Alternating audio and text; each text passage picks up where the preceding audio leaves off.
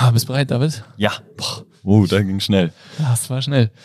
Hallo, herzlich willkommen zum Welcome vor dem Welcome.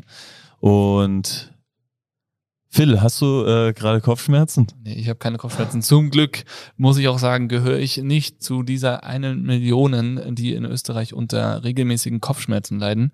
Ähm, also wirklich. Man mag es kaum glauben. Es gibt unfassbar viele Arten des Kopfschmerz und unfassbar viele Trigger, äh, wo das überall herkommt. Und ja, wir haben hier heute den äh, Gregor, Base 5 Family Mitglied Gregor Brössner zu Gast gehabt und der hat wirklich mit einer Leidenschaft von seinem Beruf und irgendwie auch Berufung gesprochen, ähm, Kopfschmerzen zu erforschen und äh, zu behandeln, besser zu machen und ja, hört euch einfach diese Folge an, egal ob ihr Kopfschmerzen habt oder nicht, denn es geht auch darum, dem Umfeld zu helfen. Wenn in eurem Umfeld jemand Kopfschmerzen hat, dann erfahrt ihr hier, wie ihr dem oder derjenigen etwas Gutes tun könnt. Geht direkt rein in den Kopf. Ah.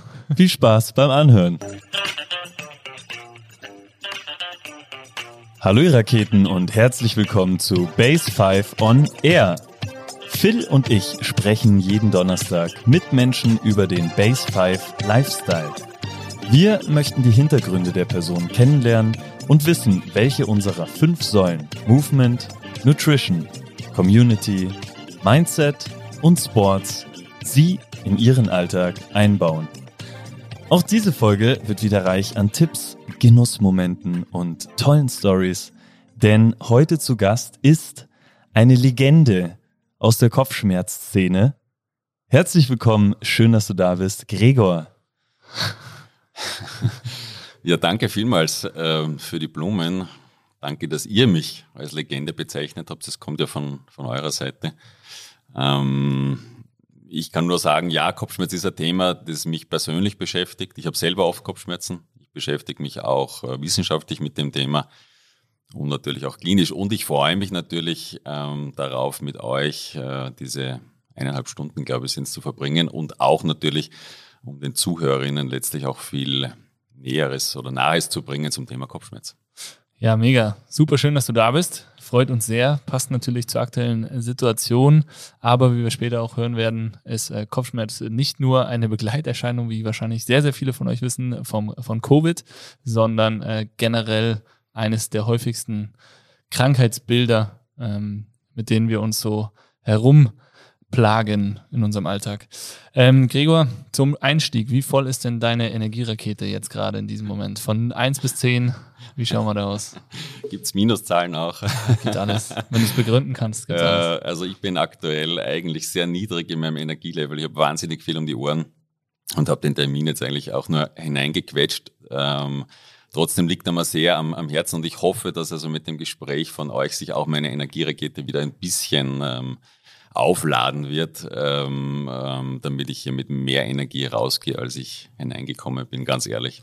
Challenge accepted. Vielen Dank, äh, dass du da schon mal dir die Zeit für genommen hast. Ja, definitiv. Cool. David, wie schaut's bei dir aus? Boah, ich bin äh, ehrlich gesagt auch recht low unterwegs. ähm, ich, äh, ich schätze mich heute auf eine 6. Ja, Seit äh, 6 Uhr morgens nämlich hier in den Sessions gewesen und äh, seit 7 Uhr morgens hämmert ähm, an der Baustelle ein, was auch immer der da macht. Schremmhammer. Ein Schremmhammer äh, in sehr unregelmäßigen Abständen, so dass man sich, dass man keine Chance hat, sich auch darauf einzustellen. Ja, ist brutal. Also, also wenn es einen Arbeitsplatz, der momentan, wenn es einen Arbeitsplatz gibt, der momentan für Kopfschmerzen sorgt, dann ist, glaube ich, der Base 5 Arbeitsplatz ganz oben auf der Liste mit dabei. Aber gut Ding braucht Weile und äh, es wird sich zeigen, wofür sich das Ganze auch lohnt, auf jeden Fall. Genau. Phil, wo bist du gerade? Ja, ich kann mich ja fast nur anschließen. Also ich habe richtig Bock auf das Gespräch hier. Ich freue mich auch richtig, Gregor, dass du dir die Zeit genommen hast, trotz, trotz was äh, gerade bei dir so los ist. Ähm, ich habe das Gefühl, dass es irgendwie momentan zieht sich so wie so ein Faden durch äh, unsere Gesellschaft. Auch bei mir äh, Energielevel nicht wahnsinnig hoch, sau viel um die Ohren, sau viele verschiedene Baustellen. Und ähm, ja, trotzdem freue ich mich auf das, was kommt. Würde mir auch die sechs geben und äh, sehe das definitiv heute und hier jetzt als mein Energiespender. Hast du dir denn schon einen Energiespender heute gönnen können oder keine, nicht mal Zeit gehabt? richtigen Energiespender war eigentlich das Frühstück mit meiner Familie, so wie meistens das genieße mit meiner Familie, mit meiner Frau, meinen Kindern zu frühstücken und dann in den, in den, in den Tag zu starten. That's it. Cool. Sehr schön. Da steige ich Family. direkt ein, muss ich sagen. Auch bei mir Frühstück mit der Family heute. Bisschen mehr Zeit gehabt und dann äh, mit dem Radl, mit der kleinen Maus in den Kindergarten gedüst. Das macht richtig Freude. Die wird immer schneller. Konnte den Sattel heute ein bisschen höher machen. Dann haben wir noch mehr Gas geben können. Und äh, ja, das war richtig geil, muss ich sagen. David, hast du dir schon einen gegönnt? Äh, ja, ich habe äh, noch vor der äh, Arbeitszeit mir ein passenderweise, also das vielleicht sagt dir der Autor was, ein Buch ähm, gelesen, ein Kapitel von Donald Hoffmann. Ähm, relativ real heißt es. Ein auch Neurowissenschaftler mhm. beschäftigt sich mit Bewusstsein. Okay. Übelst interessant, richtig flashig, ähm, was da so vorgeht in unseren Hirnen. Also wenn du noch ein bisschen Zeit zum Lesen hast, Buchempfehlung von David. okay, nehme ich mit nach Hause. Perfekt. Gregor, man sagt es oft so salopp und für dich hat es wahrscheinlich auch eine ganz andere Bedeutung, vielleicht eine tiefere. Was bereitet dir momentan Kopfschmerzen? Eigentlich ist es das, das Multitasking. Das ist ja letztlich auch das, was sich durch meinen Job zieht. Ich bin Kliniker, ich bin Wissenschaftler, ich bin Arzt, ich muss mit Patienten arbeiten und man ist auf so vielen verschiedenen Eben, Ebenen äh, unterwegs und muss auch in so viele Rollen schlüpfen, nicht nur im Job, sondern letztlich also auch dann zu Hause. Und diese Rollenwechsel und diese unterschiedlichen Aufgabenstellungen und unterschiedlichen Funktionen alle gut auszufüllen, das finde ich tatsächlich schwierig und das bereitet mir immer wieder mal ähm, Kopfschmerzen und äh, da bin ich in der Tat sehr froh, wenn ich dann am Ende des Arbeitstags was habe, wo ich mich ein bisschen grounden kann ähm, und dann wieder Kraft und Energie schöpfe quasi dann ähm, für, den, für den nächsten Arbeitseinsatz oder für das nächste, für das nächste Ziel. Was für Tools nimmst du da, um dich ein bisschen zu grounden oder was gibt dir Kraft so einem, nach einem langen Tag oder Energie? Also wenn ich jetzt bei euch sitze, muss ich natürlich sagen, sicherlich auch Ausdauersport, ja, keine Frage. Ähm, und, oder, oder Sport generell einfach den Kopf freikriegen. Das ist das eine. Das andere ist natürlich auch ähm, mit der Familie, besonders mit den Kindern, ähm, Dinge machen. Ihr, ihr kennt es selber oder viel, du weißt natürlich auch, die, die Kinder sehen dich als jemanden ganz eigenständigen, denen ist völlig egal, ob du Uniprofessor bist oder sonst was, sondern die sagen einfach, du bist mein Vater und du bist hier jetzt da und du musst Problem XYZ lösen oder mit dir spielen oder wie auch immer. Das ist, finde ich, ähm, einer der wichtigsten Grounder für mich. Und dann natürlich auch der Austausch mit meinen Freunden ähm, und Leuten, die mich auch in einer anderen Situation kennengelernt haben, ähm, die, die mich als, als Person kennen, wertschätzen das ist für mich neben dem klinischen, neben der Herausforderung in der Klinik, glaube ich, der wichtigste Entspannungsmoment und auch der wichtigste Anker, den ich so in meinem, in meinem Leben habe. Sehr schön. Du hast von den Rollen gesprochen. Welche Rollen nimmst du so ein? Also für uns, wer bist du überhaupt? Was machst du? Wo kommst du her und wo willst du noch hin? Okay, die Frage aller Fragen. ähm, ja, mein Name ist, ist Gregor Brössner, das habt ihr eh schon gesagt. Äh, ich komme ursprünglich aus Oberösterreich, äh, bin dort aufgewachsen, dort da zur Schule gegangen und dann, wie so viele Oberösterreicher, dann zum Studium nach Innsbruck gekommen und in Innsbruck dann eigentlich hängen geblieben und ähm, habe dann schon während dem Studium mich für die Neurologie interessiert, weil mich das Gehirn unglaublich fasziniert hat. Ähm, das war die eine Sache. Die andere Sache, ich hatte auch einen, einen Professor, der mich für die Materie begeistern konnte. Der hat mir dann schon aus der Vorlesung heraus angesprochen, ob ich nicht Lust hätte, an der Neurologie mitzuarbeiten. Und ich finde ja nach wie vor, dass das, das menschliche Wesen, das Gehirn selbst und letztlich auch die, die Gedanken, die wir haben und die Seele eigentlich das das Faszinierendste, was es am menschlichen Körper gibt, ist und dort ein bisschen hineinzuschnuppern ähm, und auch Wissenschaft zu machen zu einem Thema, das mich persönlich sehr beschäftigt. Das ist der Kopfschmerz, um den werden wir natürlich dann auch noch ausführlich äh, zu sprechen kommen, ähm, ist für mich eine unglaubliche Motivation ähm, neben dem Arbeiten mit Menschen und letztlich auch Arbeiten mit äh, Patientinnen. Also der große Vorteil an einer Uniklinik ist ja der, dass man tatsächlich verschiedene Rollen hat, die einerseits heißen, man ist Arzt, also man arbeitet mit Patienten, man arbeitet aber genauso auch mit Studentinnen, man ist für Ausbildung verantwortlich, man ist für Weiterbildung verantwortlich und man ist zusätzlich auch Wissenschaftler.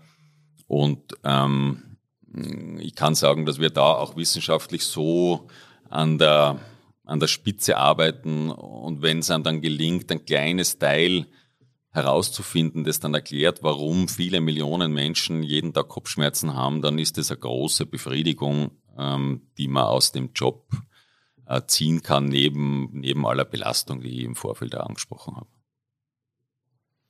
Und hast du einen Plan, wo du auch noch hin möchtest? Ähm,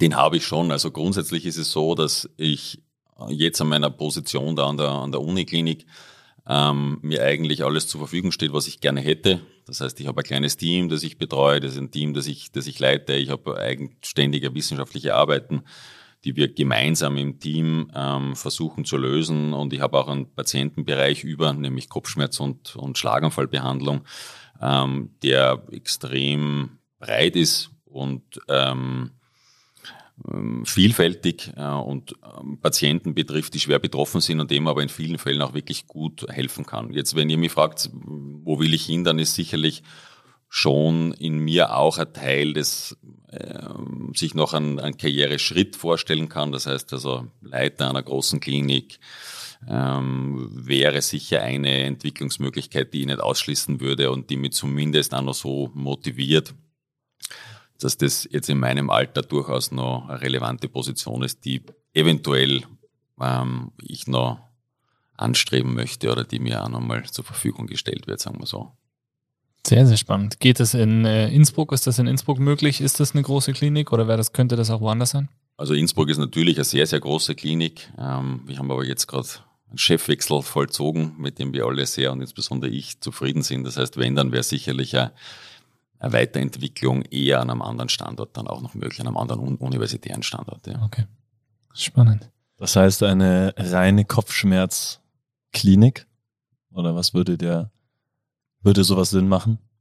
Also rein von der, ähm, vom Aufkommen der Patienten her, und zwar von der reinen Häufigkeit, ähm, nur um es ein bisschen plakativ zu sagen, ist, wir haben nur in Österreich über eine Million Menschen, die an, an Migräne leiden. Ja, wir unterscheiden grundsätzlich 200 verschiedene Arten von Kopfschmerz und nur eine davon ist die Migräne und nur in Österreich leiden über eine Million Betroffene daran, Männer und Frauen. Das heißt, es gibt einen extrem großen Pool an, an, an Patientinnen, die die Betreuung notwendig hätten und es sei auch vorweggeschickt, es gibt viel zu wenig ähm, spezialisierte Zentren, die sich auf, auf, auf Kopfschmerzen ähm, fokussiert haben. Ja, das heißt also, das Potenzial wäre sicherlich da.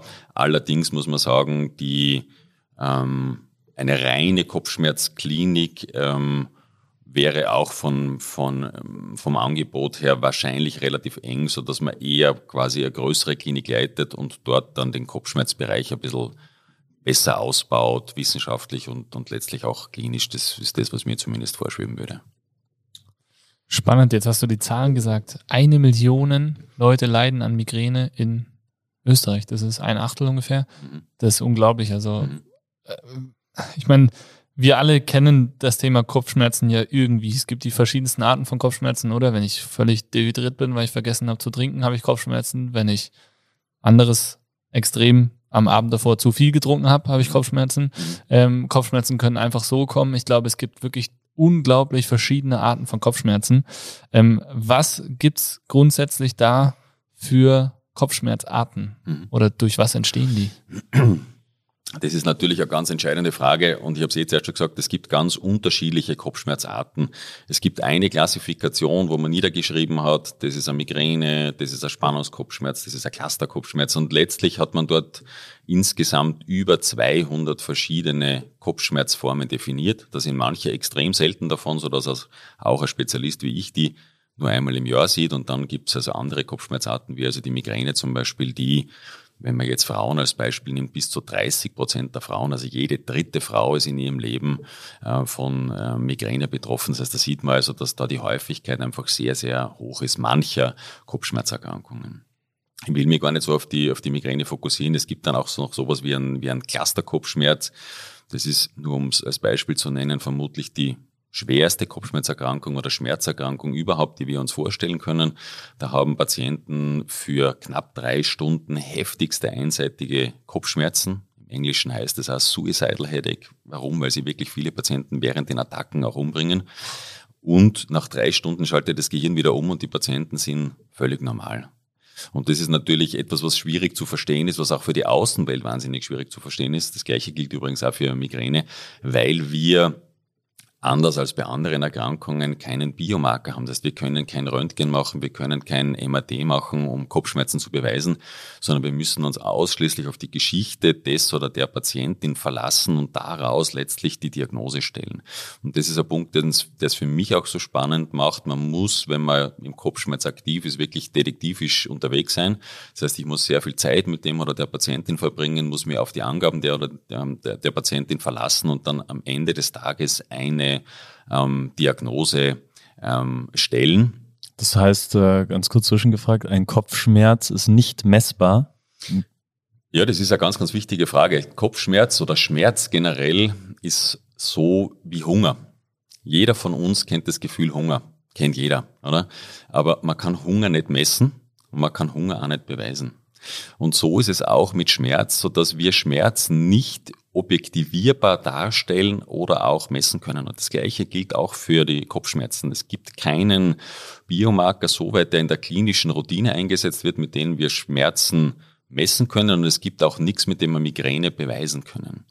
Ähm, da muss ich als Einschränkung sagen, und wir kommen dann eher auch noch zu meinen Forschungsaufgaben. Ich war zeitlang in, ein Jahr lang in Hamburg und habe dort forschen können an der am, am Universitätsklinik in, in Eppendorf. Und da ist es uns gelungen, tatsächlich ähm, einen Migränegenerator im Gehirn nachzuweisen, der die Migräne anschaltet und wieder ausschaltet. Und was man mit ganz speziellen Techniken auch machen kann, wenn man da reinmisst ins Gehirn, kann man bei einer Person, die Migräne hat, vorhersagen, wann die die nächste Attacke bekommen wird. Das heißt, wir können sagen bei der Frau Huber, Sie werden in fünf Tagen wieder die nächste Migräneattacke bekommen. Jetzt ist das was, was in der klinischen Routine noch keinen Einfluss gefunden hat, aber was für die, für die Sichtbarmachung der Migräne in der Gesellschaft extrem wichtig war. Das war weltweit zum ersten Mal, dass wir das nachweisen haben können und zeigt einfach, dass die Migräne, wie viele andere Kopfschmerzerkrankungen, nichts Eingebildetes ist, sondern tatsächlich eine Erkrankung ist mit einer neurobiologischen Grundlage. Das heißt, wir können heutzutage beweisen, dass Migräne im Gehirn stattfindet, dass es eine Fehlfunktion des Gehirns ist und dass das Migränegehirn während der Attacke und auch außerhalb der Attacke ähm, anders ähm, funktioniert. Und das ist insofern auch ganz, ganz wichtig, weil, ich bringe da dieses Beispiel ganz gern, früher hat man gesagt, Migräne, das betrifft nur hysterische Frauen. Ja. Das ist A, sexistisch und B, vollkommen falsch, weil es betrifft Männer und Frauen, aber man kann es einfach nicht beweisen. Aber durch diese ganz neue Methode, die wir ähm, in Hamburg entdeckt haben und letztlich auch nach Innsbruck transferiert haben, können wir tatsächlich sagen, das Gehirn von Patientinnen, die Migräne haben, funktioniert anders und wir können sogar zeigen, in welchen Arealen genau das anders funktioniert. Und es ist nichts Eingebildetes, sondern es passiert tatsächlich im Gehirn. Und was, wie kann man das, sich das vorstellen? Geht es überhaupt, sich das einfach vorzustellen, was im äh, Gehirn passiert im Moment der Migräne? Ähm, das ist natürlich ein extrem komplexer Vorgang und bis ins letzte Detail ist der Vorgang natürlich auch noch nicht verstanden. Wenn man es runterbrechen will, ist es so, dass es Jetzt gerade für die Migräne gibt's vier Phasen. Es gibt eine Vorphase, da hat der Patient noch gar keine Kopfschmerzen, aber häufig das Erstsignal ist zum Beispiel Heißhunger. Ja. Dann kommt manchmal eine Aurasymptomatik. Da Lauf zur Erregungswelle über das Gehirn. Da haben die Leute dann Ausfälle, Sehstörungen, können die Hand nicht mehr bewegen, spüren Dinge nicht mehr und dann kommt erst der Kopfschmerz. Und dieser Kopfschmerz dauert bis zu drei Tage an und dann kommt die Rückbildungsphase. Das heißt, die Migräne selbst ist viel, viel mehr als der, als der Kopfschmerz. Ähm, und wahrscheinlich ist es so, dass es zu einer Art kreisenden Erregung kommt, wo der Hirnstamm eine ganz wichtige Rolle spielt. Auch bestimmte Kerngebiete im Hirnstamm, sogenannte trigeminale Kerngebiete, spielen eine wichtige Rolle. Und es kommt dann zu so einer kreisenden Erregung, wo dann die Migräne entsteht. Ähm, man kann sich das so vorstellen wie ein, wie ein Aufziehauto. wenn man das kennt. Also das zieht man auf und dann lässt man es los. Und das Loslassen ist dann im Prinzip das, das Auftreten der Migräneattacke ähm, mit dem Kopfschmerz und irgendwann läuft dann die Migräneattacke im Prinzip ähm, wieder aus. Und vielleicht ein Punkt noch, weil weiß nicht, ihr habt es sicherlich auch schon gehört, Schokolade löst Migräne aus, Rotwein löst Migräne aus. Also wenn man heute Migräne ähm, Auslöser googelt, kriegt man fünf Millionen Hits. ja. Und deswegen bringen auch so Dinge wie ähm, Migräne-Diäten und so weiter meistens sehr, sehr wenig. Warum? Weil in dieser Vorphase der Migräne, wie ich zuerst erklärt habe, da ist ein bestimmter Teil vom Gehirn aktiv, nämlich der Hypothalamus, und der bewirkt häufig, dass man eben diesen Heißhunger hat. Jetzt isst man in unseren Fällen typischerweise Schokolade und am nächsten Tag hat man die Migräne. Und dann glaubt man, aha, die Schokolade ist schuld. Aber es ist völlig egal, ob man Gummibären, saure Gurken oder Schokolade isst, die Migräne wird am nächsten Tag sowieso kommen. Und man hat das gut untersucht. Das ist, finde ich, eine ganz nette, nette Story. Ja. Ich hoffe, dass die bei den Hörerinnen auch, ankommt. Also man kann anscheinend aus Stierblut Schokolade machen. Und dann hat man in Spanien eine Untersuchung gemacht und hat 50 Migränepatienten genommen und denen Schokolade gegeben und den anderen 50 Migränepatienten Stierblutschokolade. Das hat natürlich nichts mit Kakaobohne zu tun und so weiter. Und am Ende des Tages hat man gesagt, wer, wer kriegt mehr Migräne? Und die Lösung war dann in beiden Gruppen war es gleich häufig. Und das zeigt ganz klar, dass es den spezifischen Auslöser für Migräne, den gibt's nicht, sondern es ist tatsächlich das Gehirn, das dort schon ähnlich wie dieses Aufziehauto zu laufen beginnt und dann am nächsten Tag dann die, die Migräneattacke äh, vor der Tür steht. Das Aber heißt, kann man, sorry, kann man sagen, dass das angeboren ist? Äh, eine Migräne es, grundsätzlich, oder? Es gibt ähm, für bestimmte Unterform der Migräne, es gibt ganz, es gibt Patientinnen, die, die sind in der Migräneattacke halbseitig gelähmt. Ich habe einen Patienten, der ist Ende 20, der reist dreimal im Jahr intubiert an, weil er wirklich ausschaut wie ein Schlaganfall. In Wirklichkeit hat er nur Migräne unter Anführungszeichen. Ah. Ja, der, so, sowas gibt's. Und äh, für diese spezielle Form mit dieser halbseitigen Lähmung gibt's genetische ähm, Defekte, die festgestellt wurden. Das sind so Kanaldefekte. Ähm, und da gibt's fünf Mutationen, die man genau kennt.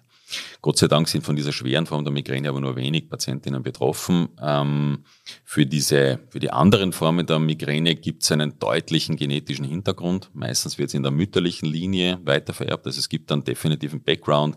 Eineiige Zwillinge haben viel häufiger ähm, ähm, Migräne als zweieiige Zwillinge. Das heißt, es gibt einen genetischen Hintergrund, auf den sich aber dann natürlich auch Umweltfaktoren ähm, aufpfropfen oder überlagern, die dann die Migräne natürlich auch noch mit beeinflussen können. Was können das sein für äußerliche oder Natureinflüsse oder so? Ja, das ist eine ganz, ganz wichtige Frage. Das ist natürlich, um einen ganz klassischen Einflussfaktor zu nennen, bei Frauen der hormonelle Zyklus. Also bei vielen Frauen haben wir die, die Migräne zyklusabhängig um den Eisprung rundherum oder während der Regelblutung. Da ist es also der Östrogenabfall. Das heißt, da gibt es eine ganz klare hormonelle Komponente. Aber, und da kommt jetzt Innsbruck und auch unsere Forschungstätigkeit dann ein bisschen ins Spiel. Es gibt wahrscheinlich auch noch eine Reihe von anderen Faktoren, wie zum Beispiel Wetterumschwung, Höhe, Hypoxie und so weiter, die Migräne durchaus als externer Trigger dann noch auslösen können. Und natürlich darf man eins nicht vergessen, Alkohol auch ganz potenter Trigger. Ähm, also zu viel Alkohol oder Alkohol in der richtigen ähm, Phase eingenommen, löst dann bei ganz vielen Patienten eine schwere Migräneattacken aus.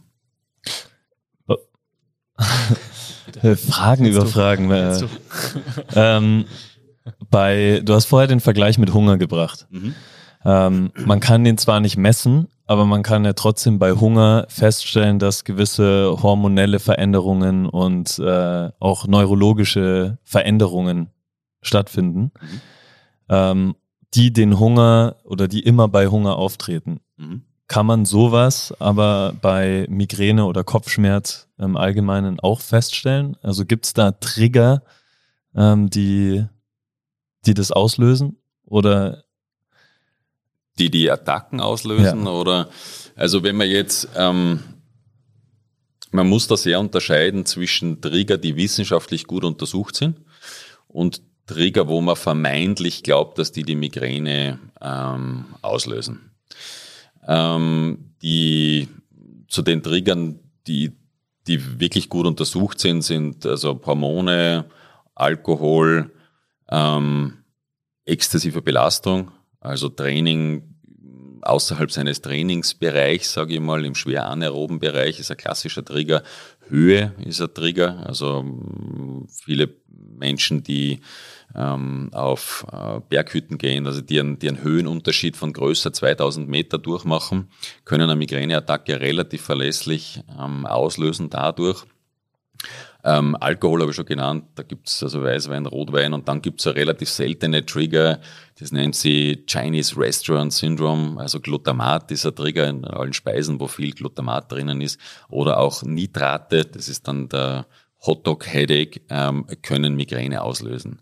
Jetzt muss man aber sehr, sehr vorsichtig sein, weil ich ja zuerst schon gesagt habe, dieses, dieser Heißhunger, Jetzt kommen ganz viele Speisen in den Verruf, Migräne auszulösen. Oder mein, mein Trick oder die Take-Home-Message dann für die Patienten ist dann meistens, wenn es wirklich ein spezifisches Lebensmittel gibt, das immer wieder Migräneattacken auslöst, dann würde ich das meiden. Alle anderen ähm, äh, Diäten und so weiter wurden mehrfach in, in wissenschaftlichen Untersuchungen, gut gemachten Untersuchungen untersucht und es ist eigentlich nicht herausgekommen, dass man durch eine Diät sinnvoll die Migräne beeinflussen kann. Was wir allerdings sehr, sehr häufig sehen, ist ein extrem hoher Placebo-Effekt bei allen Studien. Also wir haben äh, heute oder anders einmal Frage an euch, wie hoch ist der Placebo-Effekt? Was denkt ihr in, in der Migräneattacke? Also man hat eine Migräneattacke und gibt eigentlich nur Traubenzucker. Wie viel, wie viel Prozent sprechen auf Traubenzucker an? Also ich glaube, wenn du so fragst, ich kann, kann mir den Wert wahnsinnig hoch vorstellen. Mhm. Ich glaube, dass grundsätzlich ja Placebo bei so Themen äh, homöopathische Mittel und so weiter, glaube ich, schon einen riesen, riesen Anteil ausmachen. Also ich kann mir da schon nicht 75, 80 Prozent okay, ja, vorstellen. Das, das wäre fast ein bisschen zu viel. Also es sind ja. 40, 40 bis 50 Prozent okay, reiner, reiner Placebo-Effekt. Und das muss man einfach wissen, weil ähm, man damit natürlich auch eine Wirkung hat von 40 Prozent. Das heißt, ich, ich sage meinen Patienten immer, wenn ich also in der Ambulanz sitze mit weißem Mantel, jemanden mit dem Hammer am großen Zeh haue und 500 Euro verlange dafür, wird zu 50 Prozent die Migräne besser. Ja. Und das erklärt aber auch, warum alle neuen zugelassenen Medikamente, die zum Teil sehr, sehr teuer sind, immer gegen Placebo getestet werden müssen und besser als Placebo sein müssen. Und das ist eben für viele Medikamente auch schwierig, diese Placebo-Hürde zu schaffen und deswegen werden auch nicht alle Medikamente zugelassen, sondern nur jene, die wirklich besser als, als äh, Placebo sind. Spricht man bei Kopfschmerzen grundsätzlich von Migräne? Oder sind das zwei verschiedene? Also wie gesagt, die Migräne ist nur eine Spielart ja. von ähm, Kopfschmerzen ja. ähm, und die gibt es bestimmte Charakteristika. Wenn diese erfüllt sind, dann kann man Migräne zweifelsfrei diagnostizieren. Also typischerweise einseitig, typischerweise heftiger Kopfschmerz die Patienten wollen sich dann hinlegen, haben häufig Übelkeit und, und, und Erbrechen dabei und das, Ganze dauert ein bis drei Tage. Das ist die klassische ähm, Diagnose einer äh, Migräne. Aber wir unterscheiden dann eine Reihe anderer Kopfschmerzen, wie zum Beispiel den Spannungskopfschmerz oder den Clusterkopfschmerz ähm, davon. Und dann gibt's noch seltenere Kopfschmerzformen wie den Sexually Induced Headache. Das sind also arme Menschen, die während dem Geschlechtsverkehr Kopfschmerzen haben. Also da gibt's wirklich äh, ganze Latte und Reihe an äh, Kopfschmerzen, äh, die man letztlich im Gespräch mit einem oder einer Spezialistin dann meistens sehr gut diagnostizieren und in vielen Fällen dann auch gut behandeln kann. Das heißt, da geht es so, wie du am Anfang gesagt hast, Detektivspielen ganz, ganz viel um Frage-Antwort. Genau, genau. Und das ist ja auch, glaube ich, der wichtige Punkt. Wenn jetzt jemand kommt, der häufige Kopfschmerzen hat, kann man als Patientin ja schon wahnsinnig viel machen, nämlich äh, Tagebuch führen, zu schauen, wo ist der Kopfschmerz, wie geht's mir während den Kopfschmerzen, was sind meine wirklich spezifischen Auslöser, zum Beispiel, wann habe ich besonders Kopfschmerzen unter der Woche oder am Wochenende. Und letztlich aus dieser Gesamtgeschichte, die dann eine Patientin oder ein Patient erzählt, steht man, stellt man dann letztlich die richtige ähm, Diagnose. Finde ich äh, richtig. Also ist ja super komplex und super schwierig wahrscheinlich, weil ich meine, du musst ja erstmal, wahrscheinlich ist dann nur Tagebuch führen das, das einzig Sinnvolle, weil ich, wir merken das ja bei uns, wenn wir Leute fragen, ja, wo tut's denn weh? Oder die Physios bei uns merken das ja extrem viel, dass man den Schmerz oder wie fühlt sich der Schmerz an, dass man den so genau beschreiben kann, ist ja schon echt wahnsinnig schwierig. Deswegen kommen dann Patienten letztendlich zu euch, die wirklich nicht jetzt einmal unter Kopfschmerzen leiden, sondern wirklich mehrmals häufig unter intensiven Kopfschmerzen leiden. Genau, genau. Also das ist sicherlich bei uns insofern die Ausnahmeerscheinung. Wir sind natürlich die große Anlaufstelle für Kopfschmerzen für, für ganz Tirol. Aber bei mir ist zum Beispiel fast ähm, ein Jahr Wartezeit auf einen, auf einen Termin. Das heißt also, jemand nimmt auch die lange Wartezeit in der Regel nur dann in Kauf, wenn er oder sie halt schwer von Kopfschmerzen betroffen sind. Das ist, ich, ich würde gerne mehr Termine anbieten können, aber Fall, ich bin natürlich auch nur zeitlich ähm, ähm, limitiert. Aber ja, also gerade diese Zeit, bis man den Termin beim Neurologen oder der Neurologin hat, kann man sinnvoll nutzen und wirklich da Aus Aufzeichnungen führen als äh, Patientin und dann dem Arzt halt die Diagnose deutlich erleichtern. Jetzt ist es so, wenn ich zum Beispiel ähm, oder wenn bei unseren Kunden zum Beispiel, wenn die äh, viel laufen gehen und das in unseren Checkups sagen ähm, und den und den äh, also der Bewegungsapparat so und so funktioniert, kann ich sagen, okay, um einem Knieschmerz zum Beispiel vorzubeugen, wäre es gut, du machst diese und jene Übung ähm, oder bereitest dich darauf in der und der Art einfach vor. Kann man das bei Kopfschmerzen auch in der Art machen? So pauschal vor allem. Ne? Hm. Das ist natürlich eine schwierige Frage, weil es so viele unterschiedliche Kopfschmerzen gibt. Ich, ich ich würde es jetzt vielleicht für die, für die Migräne ähm, beantworten wollen, weil einfach häufig und, und viele von den Hörerinnen vermutlich auch ähm, betroffen sind. Ähm, wir wissen zum Beispiel, dass ähm, regelmäßiger Ausdauersport, und da ist die Faustregel dreimal 60 Minuten in der Woche, egal welcher Ausdauersport, Schwimmen, Radfahren, Laufen, Nordic Walking, whatever, ähm, eine wirksame Prophylaxe ist und zwar gleich wirksam wie eine medikamentöse Therapie mit einem Antiepileptikum. Das ist schon einmal eine Ansage. Also und Sport, wie ihr wisst ähm, oder besser wisst als, als ich noch, äh, hat keine Nebenwirkungen, zumindest keine schlechten Nebenwirkungen. Ähm, und ähm, das ist schon ein Punkt, den man den Patientinnen auch mitgibt, nämlich regelmäßiger, angepasster Ausdauersport hilft, die Migränefrequenz deutlich ähm, zu senken. Und das hat ja nicht nur den Effekt, dass die Migränefrequenz zurückgeht, sondern letztlich auch den Effekt, dass man der Patientin dann letztlich auch ein bisschen eine Kompetenz über ihre Erkrankung zurückübertragen kann. Also wenn ich meinen Lebensstil ein bisschen ändere, wenn ich Lebensstilmodifikationen mache, wenn ich ähm, auch ähm, regelmäßigen Austauschsport in meinen Alltag einbaue, dann kann ich für meine Migränefrequenz ähnlich viel erreichen, wie wenn ich jeden Tag eine Tablette nehmen würde. Gibt es äh, grundsätzlich zum, also dann noch weitere Indikatoren, wo man sagen kann, dreimal die Woche eine 60 Minuten Ausdauersport, was ja für viele schon echt eine Hausnummer ist. Mhm. Ähm, Gibt es da zusätzlich noch irgendwelche Tipps? Mhm. Äh, gesunde Ernährung ist wahrscheinlich auch genauso ein Aspekt. Mhm. Schlaf. Mhm. mhm. Sind das alles Punkte, oder? Die da genau, genau. Also zu den wissenschaftlich gut untersuchten Daten äh, gibt es definitiv den äh, Ausdauersport. Ähm, das nächste ist Biofeedback-Training. Ähm, Biofeedback-Training ähm, wird in unseren Breiten von Physiotherapeutinnen ähm, angeboten und da misst man die Muskelspannung im Nacken mittels am EMG, visualisiert das am Monitor und kann dann durch Atemtechniken beziehungsweise durch ähm, Muskelrelaxationsübungen seinen Muskeltonus, seine Muskelspannung so beeinflussen, dass das auch sehr gut ähm, äh, wirksam ist und natürlich auch jetzt kein Medikament ist, sondern eine nicht medikamentöse ähm, Maßnahme. Ähm, in vielen Bereichen sind es aber dann auch Lifestyle-Modifikationen, wie du schon richtigerweise sagst. Also Schlafmangel ist natürlich auch oder kann auch ein potenter Trigger sein. Da gibt es Leute, die sind im Schichtdienst, die kriegen dann immer noch im Nachtdienst ihre Migräneattacke. Da muss man auch überlegen, ob, ob das zum Beispiel der richtige Beruf ist oder einer Berufsumschulung zum Beispiel denken oder den Nachtdienst zum Beispiel ähm, ähm, verlassen. Ähm, und natürlich auch noch ausreichend essen und trinken beziehungsweise ähm, Hunger ist zum Beispiel ein ganz potenter Trigger. Also ähm, das, da komme ich wieder zurück zu dem Thema der, der, der Diäten. Viele Patientinnen kasteien sich mit irgendwelchen Diäten, haben dann dauerhaft Hunger und dann wird letztlich also die Migräne eher nur mehr als weniger. Also es kann in vielen Fällen sogar ein, ein kontraproduktiver ähm, Ansatz sein, wenn man, wenn man zu sehr auf diese, auf diese Diätschiene unter Anführungszeichen ähm, fokussiert. Krass. Und Medikamente technisch äh, ist da so Aspirin immer noch so ein Standard, den man sich, den man sich da gönnen darf, äh, sollte, wie auch immer? Oder würdest du sagen, äh, tut man, tust du dir mit der Vergabe von Medika Medikamenten äh, nach wie vor schwer? Ähm, da hat sich in den letzten, ich sage mal, acht Jahren extrem viel getan. Also grundsätzlich fußt jetzt jede Kopfschmerztherapie, aber insbesondere auch die Therapie der, der Migräne auf diesen nicht medikamentösen Maßnahmen, die ich ähm, schon genannt habe, die sollten bei jedem Patienten ausgeschöpft werden. Und dann gibt's Attackenmedikation und auch vorbeugende ist gleich Prophylaxe-Medikation. Die meisten Patienten brauchen Attackenmedikation. Ähm, das ist auch gut, wenn man das einnimmt, weil einfach die Attacke durchstehen für drei Tage ist wahnsinnig un oder kann wahnsinnig unangenehm sein. Und in der Attackenmedikation gibt's eine unspezifische Attackenmedikation, wie du gesagt hast, zum Beispiel Aspirin oder diese klassischen NSAR nennen sie das, nicht steroidale Antirheumatika.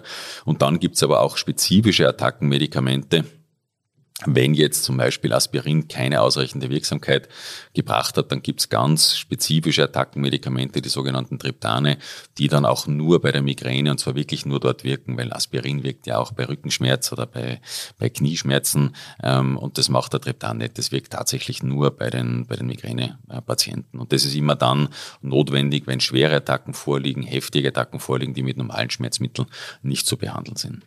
Und die medikamentöse Prophylaxe, ist ähm, heißt, dass man in der Regel ein Medikament einnehmen muss, dauerhaft einmal für sechs bis zwölf Monate, damit die Frequenz runtergeht. Und da gibt es eine Reihe von oralen Substanzen, die man schlucken kann, die schon seit vielen Jahren am Markt sind. Und jetzt auch seit fünf Jahren gibt es ganz, ganz neue ähm, sogenannte monoklonale Antikörper. Das sind Eiweißstoffe, die sich der Patient selber spritzen kann ähm, und die exzellent wirksam sind und auch exzellent verträglich sind und die Migränefrequenz tatsächlich deutlich senken und auch die Migräne an ihrer Wurzel sozusagen packen.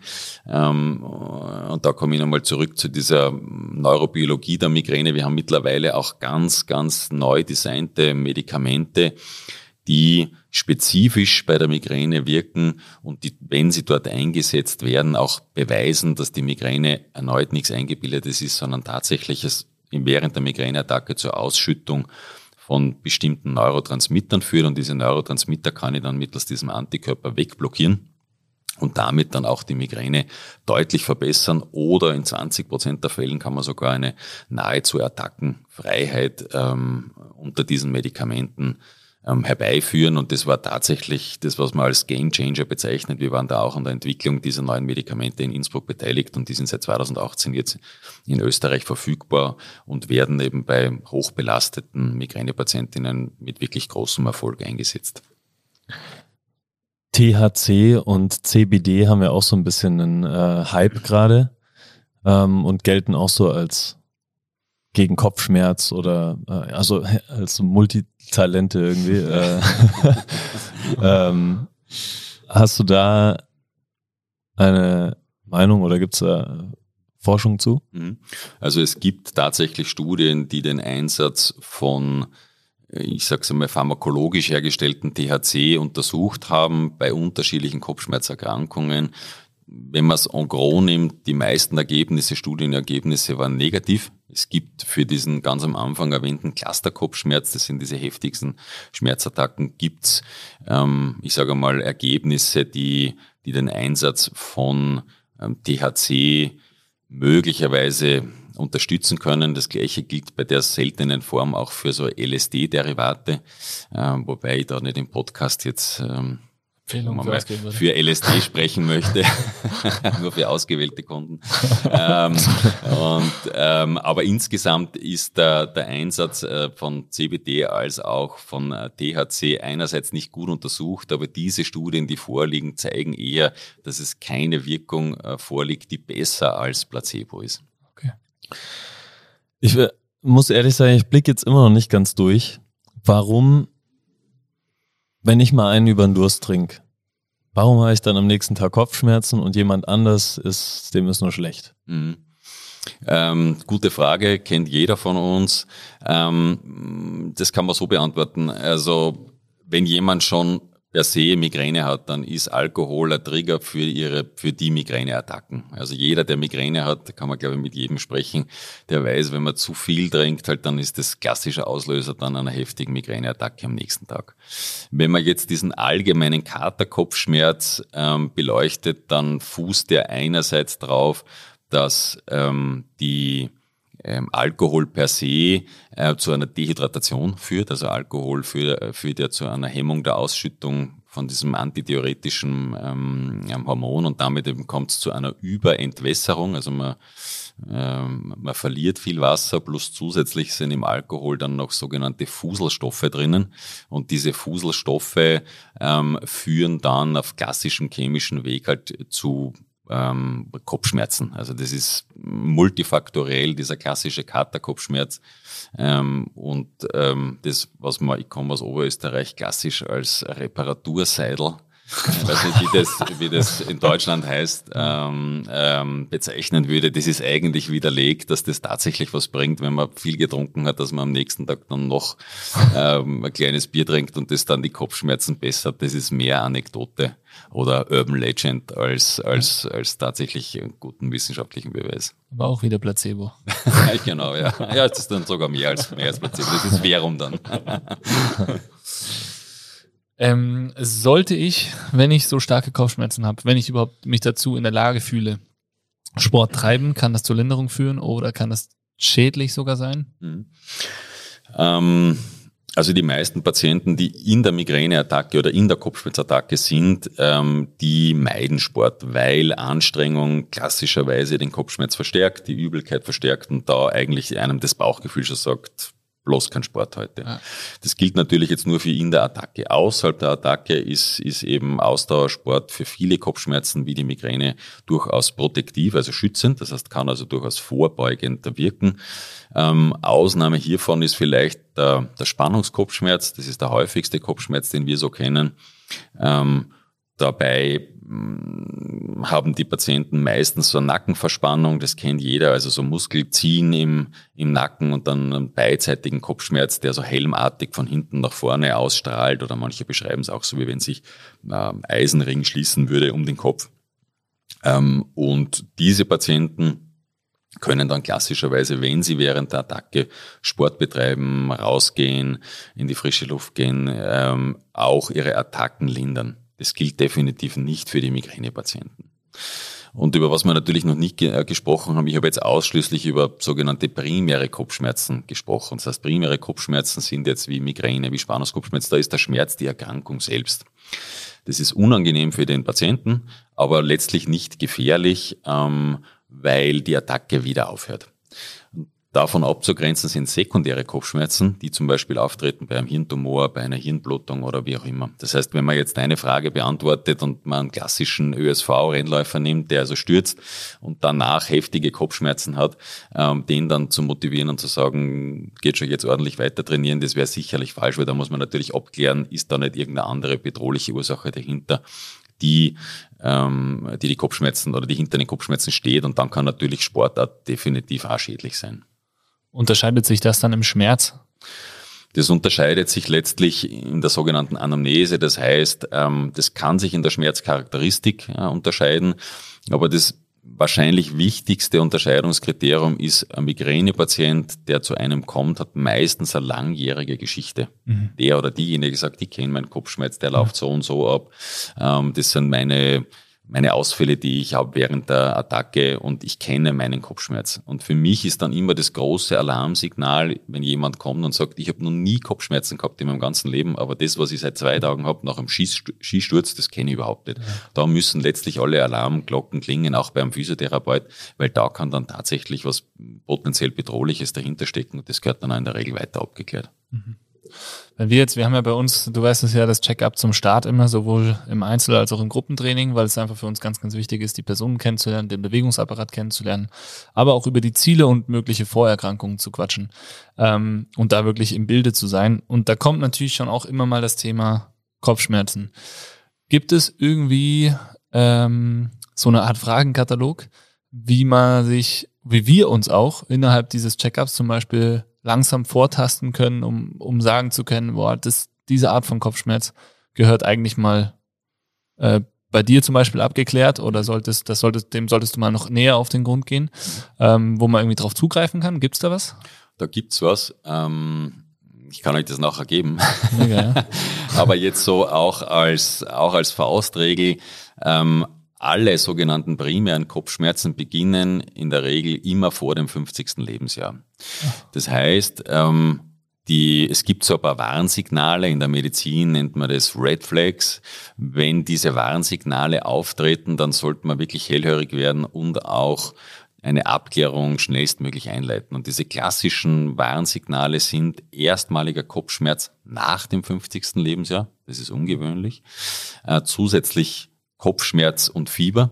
Das würde ich immer abklären. Also wenn ich, ich habe Fieber und habe Kopfschmerzen, zusätzlich Kopfschmerzen mit neuen Ausfallserscheinungen. Das heißt, jemand kommt und sagt oder kommt zu euch und sagt, ich habe Kopfschmerzen jetzt seit drei Tagen und ich kann auch die rechte Seite nicht mehr richtig gut bewegen oder spüre die rechte Seite nicht mehr, dann gehört das natürlich auch abgeklärt. Kopfschmerzen nach einem, nach einem Unfall, nach einem Schädelhirntrauma ähm, sollten unbedingt ähm, abgeklärt werden und auch Kopfschmerzen die auf normale Schmerzmittel nicht mehr ansprechen. Immer dann, wenn ein Patient sagt, ich kenne meinen Kopfschmerz, ich nehme normalerweise Aspirin oder whatever ein, aber das, was ich seit zwei Tagen habe, ähm, das spricht auf meine Schmerzmittel nicht an, das fühlt sich anders an, dann würden bei mir definitiv immer die Alarmglocken läuten, dann sollte man das auch wirklich abklären.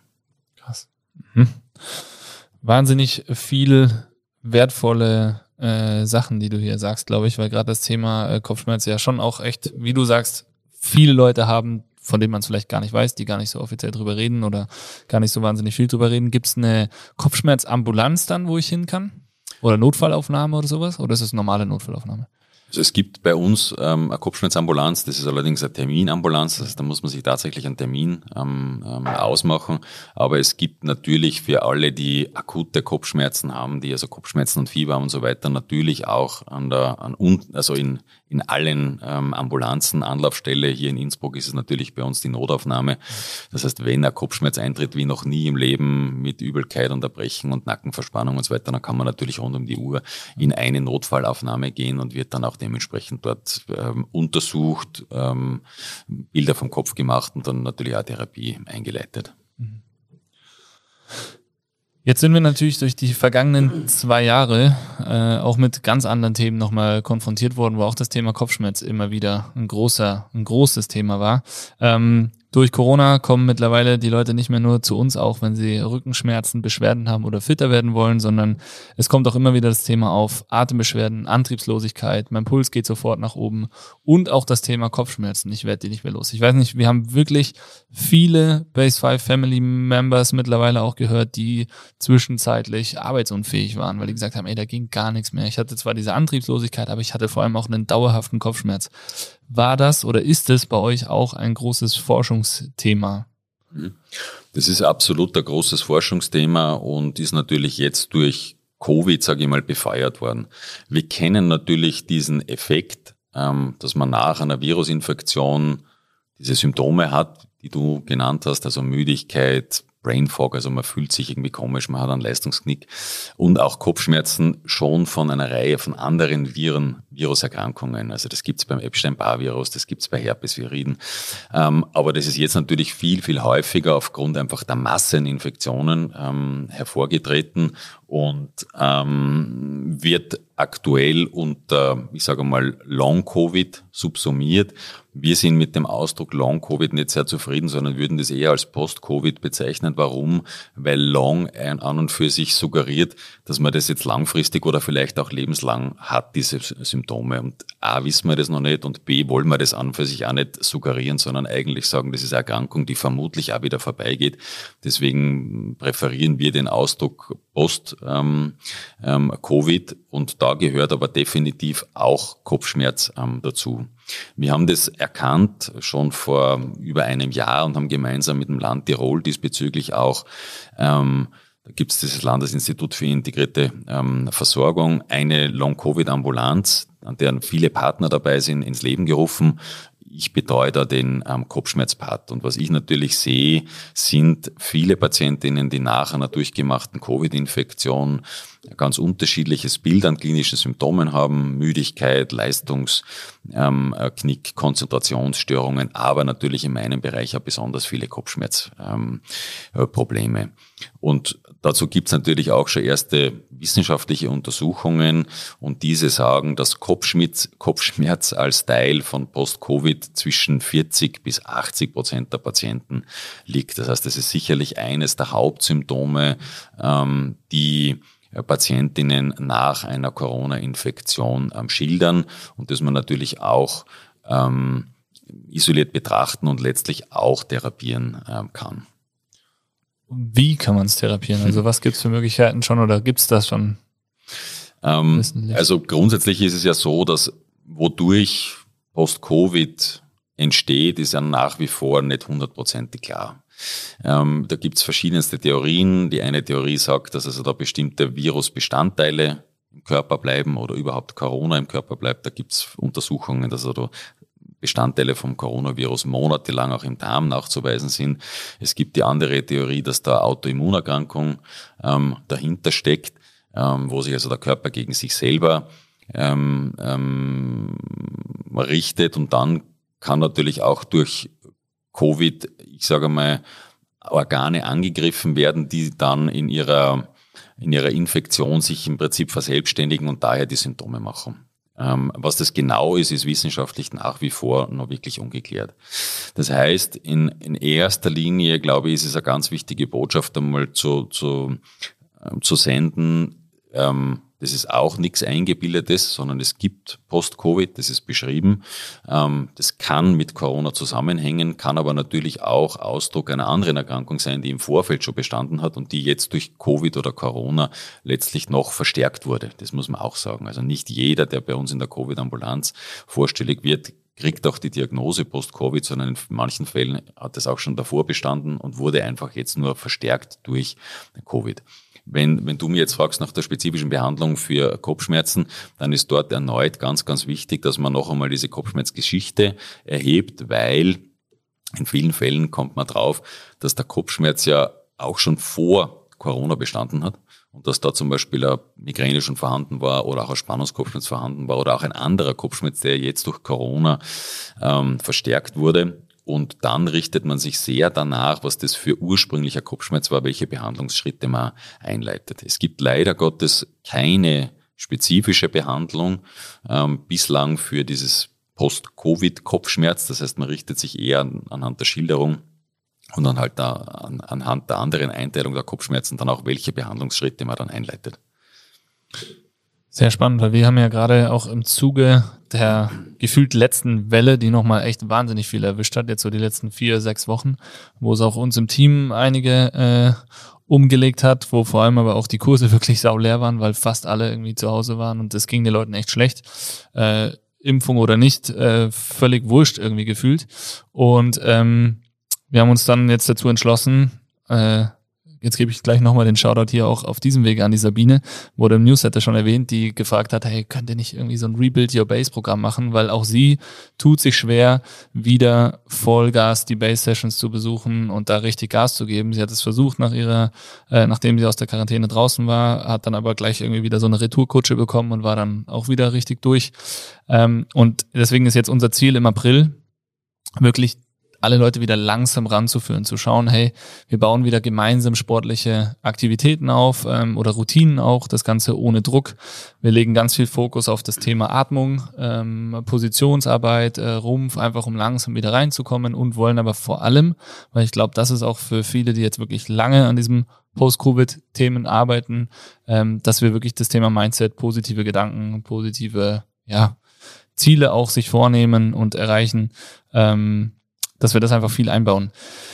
Gibt es irgendwas zum Thema Kopfschmerzen, was wir da deiner Meinung nach auch einbauen könnten, um das gezielt anzugehen? Oder sind es genau diese Routinen? Ist es das langsam wieder in Bewegung, in Action kommen und so weiter?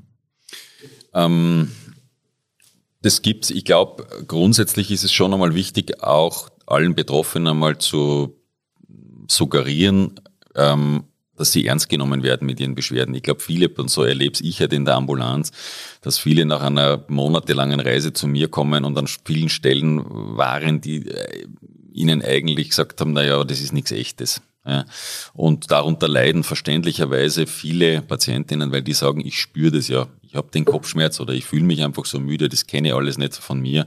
Und da ist, glaube ich, schon einmal wichtig zu sagen, ja, für einen bestimmten Teil der Patientinnen gibt es das und ist auch nachvollziehbar, warum sie ähm, diese, diese Symptome haben. Also wirklich tatsächlich ernst nehmen der, der Beschwerden. Und dann ist aber natürlich schon auch wichtig, dass ähm, man auf die Person zugeschnitten, gerade wie, so, wie du richtigerweise sagst, ein ähm, ein Programm entwickelt, das Rückzug vermeidet, weil das haben ja ganz viele Patienten auch, ja. sich dann nur mehr, nur mehr zu Hause sein, gerade noch in den Job gehen können oder nicht mehr in den Job gehen können ähm, und eigentlich keine gute äh, Tagesstruktur mehr haben. Und da wäre es schon auch wichtig, jetzt natürlich ähm, wieder zu beginnen und zwar sich nicht zu übernehmen, sondern tatsächlich einmal eine gute Tagesstruktur zu schaffen. Was nimmt man sich vor? Was ist realistisch? Was kann ich schaffen? Und dann natürlich auch begleitend das Sportprogramm zu initiieren, ähm, auch um wieder bestimmtes richtiges Körpergefühl zu bekommen. Das würde ich auf jeden Fall unterstreichen. Das ist nicht wissenschaftlich untersucht, so fair muss man auch sein, aber das fußt einfach schon auf jahrelanger ähm, Erfahrung von ähnlichen Erkrankungsbildern, ähm, dass man dem, äh, dem oder der Patientin letztlich mitgibt, halt ähm, sich zu Hause einsperren und bisschen salopp formuliert, so die, die Käseglocke über stürzen, das bringt überhaupt nichts, sondern sich schon auch seinen Beschwerden stellen ähm, und dann aber wirklich auch an dem arbeiten unter professioneller Anleitung ähm, ähm, dieses Thema einfach angehen. Cool. Also für alle, die zuhören und noch nicht äh, so ganz wissen, wie sie wieder so richtig back in action kommen, Rebuild Your Base läuft, ihr könnt euch jederzeit an uns wenden. Wir schauen, dass wir da auch so eine kleine interne Community auch aufbauen, haben eine WhatsApp-Gruppe, wo wir uns austauschen, wo wir eben auch mal die dazu nutzen wollen, um zu sagen, hey, wie, wie geht's denn dir eigentlich heute? Beschreibt auch mal vielleicht eure Schmerzen, wie geht ihr damit um, um einfach den, den Teilnehmern dazu helfen, wirklich wieder, ja, so gesunde Routinen aufzubauen. Und dazu gehört ja bei uns auch immer wieder alles, die fünf Säulen. Das heißt auch mal wieder eine andere Sportart zu machen, als jetzt nur die Base 5 Sessions, vielleicht eine Radelrunde, zu Fuß spazieren gehen, joggen gehen, was auch immer. Gesunde Ernährung, Mindset eben und vor allem auch, und ich glaube, das ist nach den vergangenen zwei Jahren auch was, was man auf keinen Fall unterschätzen sollte, Community, eben wie du sagst, nicht zu Hause die Käseglocke drüber stulpen und hoffen, dass es irgendwann besser wird, sondern auch wieder raus unter Leute gehen und ruhig auch offen drüber sprechen. Weil, ähm, ja, ich glaube, gerade nach diesen zwei Jahren geht's so vielen ähnlich und wenn man sich da einfach nur austauscht, dann ist das schon mal wahnsinnig viel wert, wenn man weiß, boah, krass, dem geht's auch so oder dem ging's sogar schlechter und jetzt geht's ihm besser. Und ähm, das kann, glaube ich, ganz, ganz wertvoll sein. Cool. Vielen, vielen Dank, äh, Gregor. Dein Forschungsalltag würde uns noch wahnsinnig interessieren. Äh, wie schaut das so aus? Also jetzt haben wir schon natürlich so sau viele Einblicke bekommen. Wahnsinnig spannend auch. Äh, also wirklich vielen, vielen Dank. Ähm, aber wie sieht dein Alltag momentan so aus und äh, an was wird aktuell noch, noch so alles geforscht?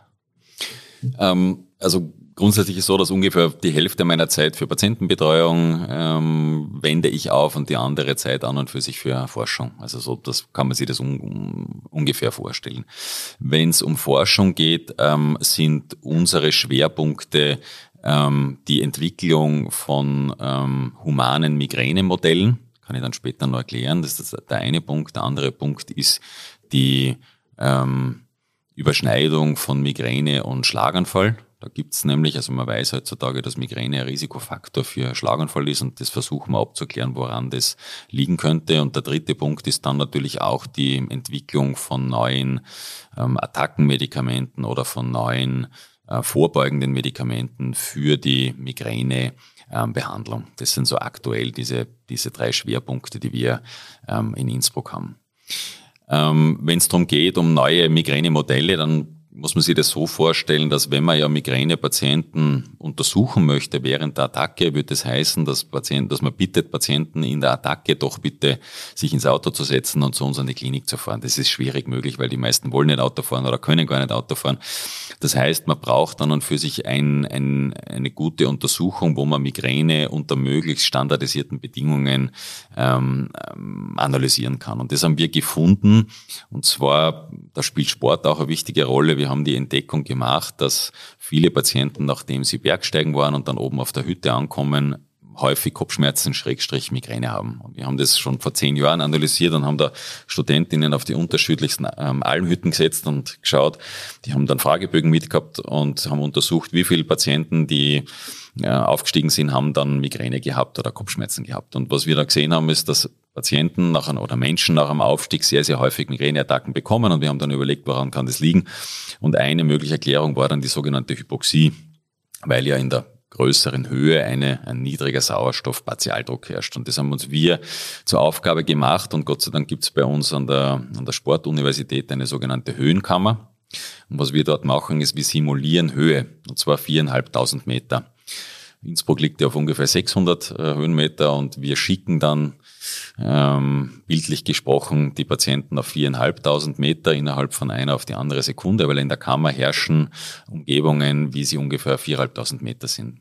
Und äh, durch diesen Höhenaufenthalt, und es ist nur dieser Aufenthalt in der Kammer, wir spritzen den Patienten nichts, die können normal essen und trinken und so weiter, können wir bei bis zu 70 Prozent der Patienten dann eine Migräneattacke auslösen.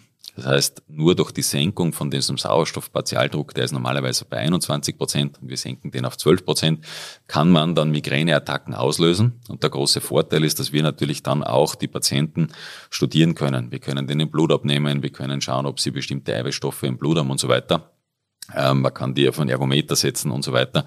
Und ähm, was wir da jetzt aktuell untersuchen, ist eben genau die Frage, was löst eigentlich dann die, die Migräne aus? Was bringt dieses Aufziehauto, wie anfangs erwähnt, dann plötzlich zum Losfahren und was ist sozusagen der Kick, der dann die Kopfschmerzen wirklich auslöst?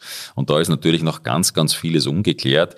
Ähm, was wir aber sagen können, ist, dass es vermutlich mit einem bestimmten Eiweißstoff im Blut zusammenhängt, der jetzt wahrscheinlich nicht direkt die Migräne auslöst, sondern nur ausgeschüttet wird, während dieser Generator im Gehirn schon läuft. Und diesen Eiweißstoff bestimmen wir jetzt gerade und sind eben drauf und dran, ähm, einen weiteren Baustein zu sammeln, um die Erklärung zu finden, was eigentlich Migräne im äh, Gehirn ähm, auslöst und natürlich letztlich auch, was Migräne wieder stoppt. Also wir werden natürlich dann auch versuchen, neue Medikamente in diesem Setting einzusetzen, um dann natürlich auch den, den, den Patientinnen ähm, möglichst rasch zu helfen. Aber das den Schritt Richtung medikamentöser Therapie in der Höhenkammer, den sind wir jetzt noch nicht gegangen. Das wird wahrscheinlich noch ein Projekt für die nächsten Jahre werden. Das heißt, es macht Sinn, wenn Bergsteiger in die Höhe wollen, dass sie sich vorher mal in diese Höhe bei euch zum Beispiel begeben, untersuchen lassen, um zu gucken, packe ich sie überhaupt da oben? Genau, das macht absolut Sinn. Ähm, wir gehen halt davon aus, dass ein Unterschied von 2000 Höhenmeter relevant ist für die Entwicklung einer, einer sogenannten Höhenkrankheit. Man glaubt immer nur, höhenkrank kann man nur in den Anden oder im Himalaya werden. Das stimmt nicht. Wir haben immer wieder Fälle, auch in, in, in Tirol oder aus der Schweiz, wo Patienten tatsächlich ähm, schwer höhenkrank werden, wenn sie auf einen 4000er steigen. Und wenn man das jetzt vorhat und noch nie so eine äh, auf so einer Höhe war, dann, dann kann man sicherlich ähm, oder macht Sinn, wenn man mal diesen, diesen Versuch macht zum Beispiel und in der, in der Höhenkammer geht und schaut, wie reagiert mein Körper überhaupt auf eine Höhe von 4.500 Meter, ähm, vor allem wenn ich, un, wenn ich höhenmäßig untrainiert bin, genau. Wie ist das bei dir? Hast du dich, äh, fühlst du dich in der Höhenkammer wohl oder? Na, also ich, ich habe ja, ich habe es Anfang schon erwähnt, ich habe auch Migräne und ich krieg ja. furchtbar Migräne, wenn ich in der Höhenkammer bin. Also für mich ist das definitiv nichts. Äh, und ich habe es deswegen auch tunlichst unterlassen, höher als 4000 Meter irgendwo raufzusteigen, ähm, weil ich mir ziemlich sicher bin, dass mir wahnsinnig dreckig geht. Okay. Also ja. müssen dann die äh, Praktikanten rein, ums Blut abzunehmen. genau so ist es. das sind dann meine PhD-Studentinnen, die ja. dann kurz in die Kammer hinein müssen und dann auch zum Teil Migräne bekommen. Das, das äh, muss man sagen. Aber das sind natürlich alles jetzt Versuche, die wir nicht machen, weil wir so gern jetzt äh, Menschen beim, beim, beim Kopfschmerz oder beim, beim Leiden zusehen, sondern natürlich gibt's da immer Ethikvotum und natürlich klären wir die Patienten dementsprechend vorher auf. Ähm, und wir haben auch viele wie du richtigerweise sagst, die, die aus dem Sportbereich kommen, die an der Sportuniversität selber sind und auch einmal schauen wollen, wie verhält sich mein Körper überhaupt auf so einer Höhe ja. äh, und dann bei so einem Experiment dann freiwillig mitmachen. Also ich war da schon auch das ein oder andere Mal mit äh, Professor Burtscher auf jeden Fall in, ja. der, in der Kammer. Du nicht? Doch, doch. Doch, Bei Höhe und Kälte und auf einem Ergometer und, Und. Ja. Genau, das Schon ist geil. der Martin Butcher, der da sicher Pionier ist in dieser, in dieser Sache, genau. Ja. Macht er selber noch viel? Der ist jetzt in äh, Pension Ja. ähm, und ist aber nach wie vor aktiv und jede E-Mail, die ich bekomme, ist aus irgendeinem anderen Teil. Also das hat sich, glaube ich, auch nicht wirklich geändert. Nee. Sehr schön. Ja, cool. Jetzt, hast du noch? ähm, zum Abschluss, äh, du hast ja gesagt, äh, die meisten Patienten und Patientinnen kennen ihren Kopfschmerz sehr gut und wissen dann vermutlich auch, was ihnen dann in dem Moment hilft. Deswegen sind unsere Top 5 Tipps heute, die wir äh, gerne von dir hören würden, für jemandem, der sich um jemandes anderen Kopfschmerz kümmern möchte. Also zum Beispiel Muttern hat Kopfschmerzen. Oder, Muttern oder Wie Vater. gehe ich damit um? Fünf Tipps. Okay, äh, werde ich, werde ich versuchen. Ähm, Tipp eins ist einmal, wenn der Kopfschmerz tatsächlich immer wieder kommt und belastend ist, soll heißen, das Leben des Angehörigen, wer auch immer das ist, einschränkt, dann sollte man sich unbedingt in die Hände von Spezialisten begeben. Also zu Hause bleiben und leiden, weil es sowieso nichts gibt, das mir hilft, ist kompletter Nonsens. Ja. Also durchaus ähm, mit dem Angehörigen oder Freund oder Freundin, wer auch immer, sprechen und sagen, du bist so belastet, dein Leben ist eingeschränkt, geh doch einmal zum Spezialisten, weil es mittlerweile wirklich sehr, sehr viele exzellent verträgliche Medikamente gibt, die, die gut helfen. Und das ist eigentlich schon der, der zweite Punkt, ist die Beschwerden an und für sich ernst nehmen. Wir leben in einer Welt, wo jemand, der einen Armbruch hat und einen Gips hat oder der von mir aus im Rollstuhl sitzt, dessen Beschwerden sind offensichtlich und die werden auch ernst genommen. Jemand, der Migräne hat oder Clusterkopfschmerz hat oder Spannungskopfschmerz hat, das sieht man nicht von außen. Trotzdem ist das wahnsinnig behindernd und zum Beispiel Migräne ist eine der behinderndsten Erkrankungen laut WHO überhaupt weltweit. Ja. Aber man sieht es von außen nicht. Und dann gibt's Tage, wo es dem oder der Betroffenen exzellent geht und dann gibt's Tage, wo es mir einfach furchtbar geht. Und trotzdem ist es nichts Vorgespieltes, sondern tatsächlich ähm, was echtes. Der dritte Punkt ist dann, glaube ich, auch nochmal reden, was wünscht sich der Betroffene?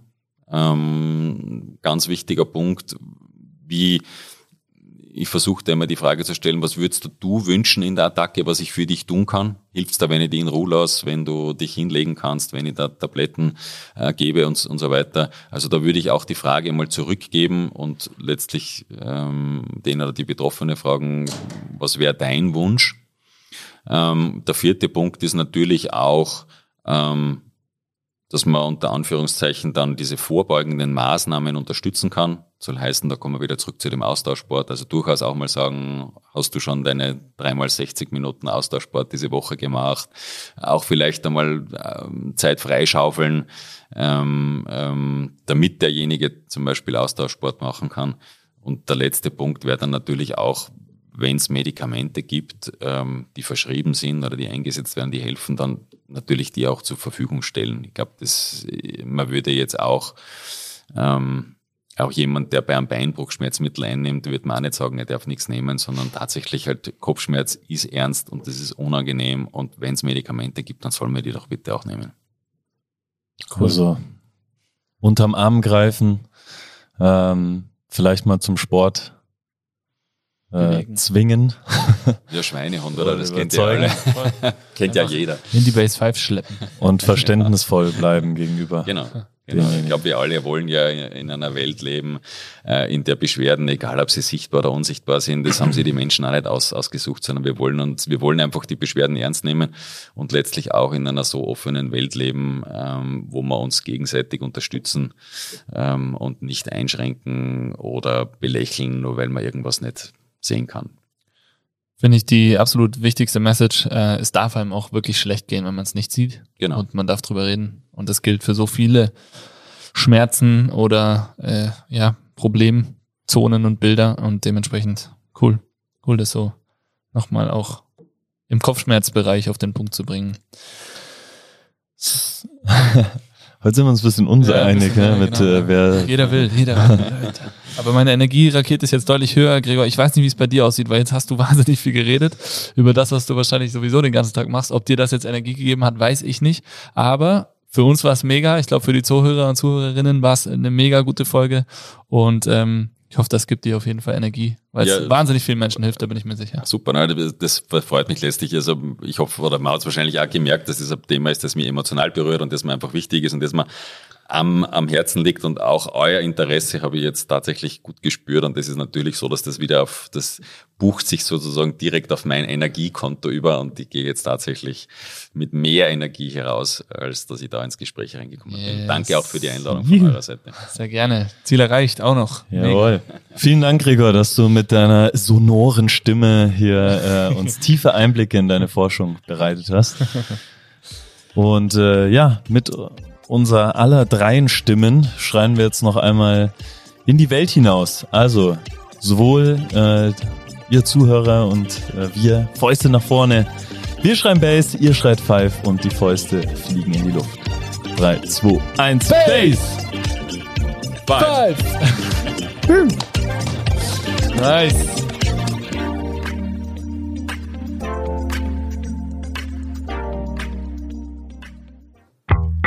Dieser Podcast wird produziert von Stokesix.com.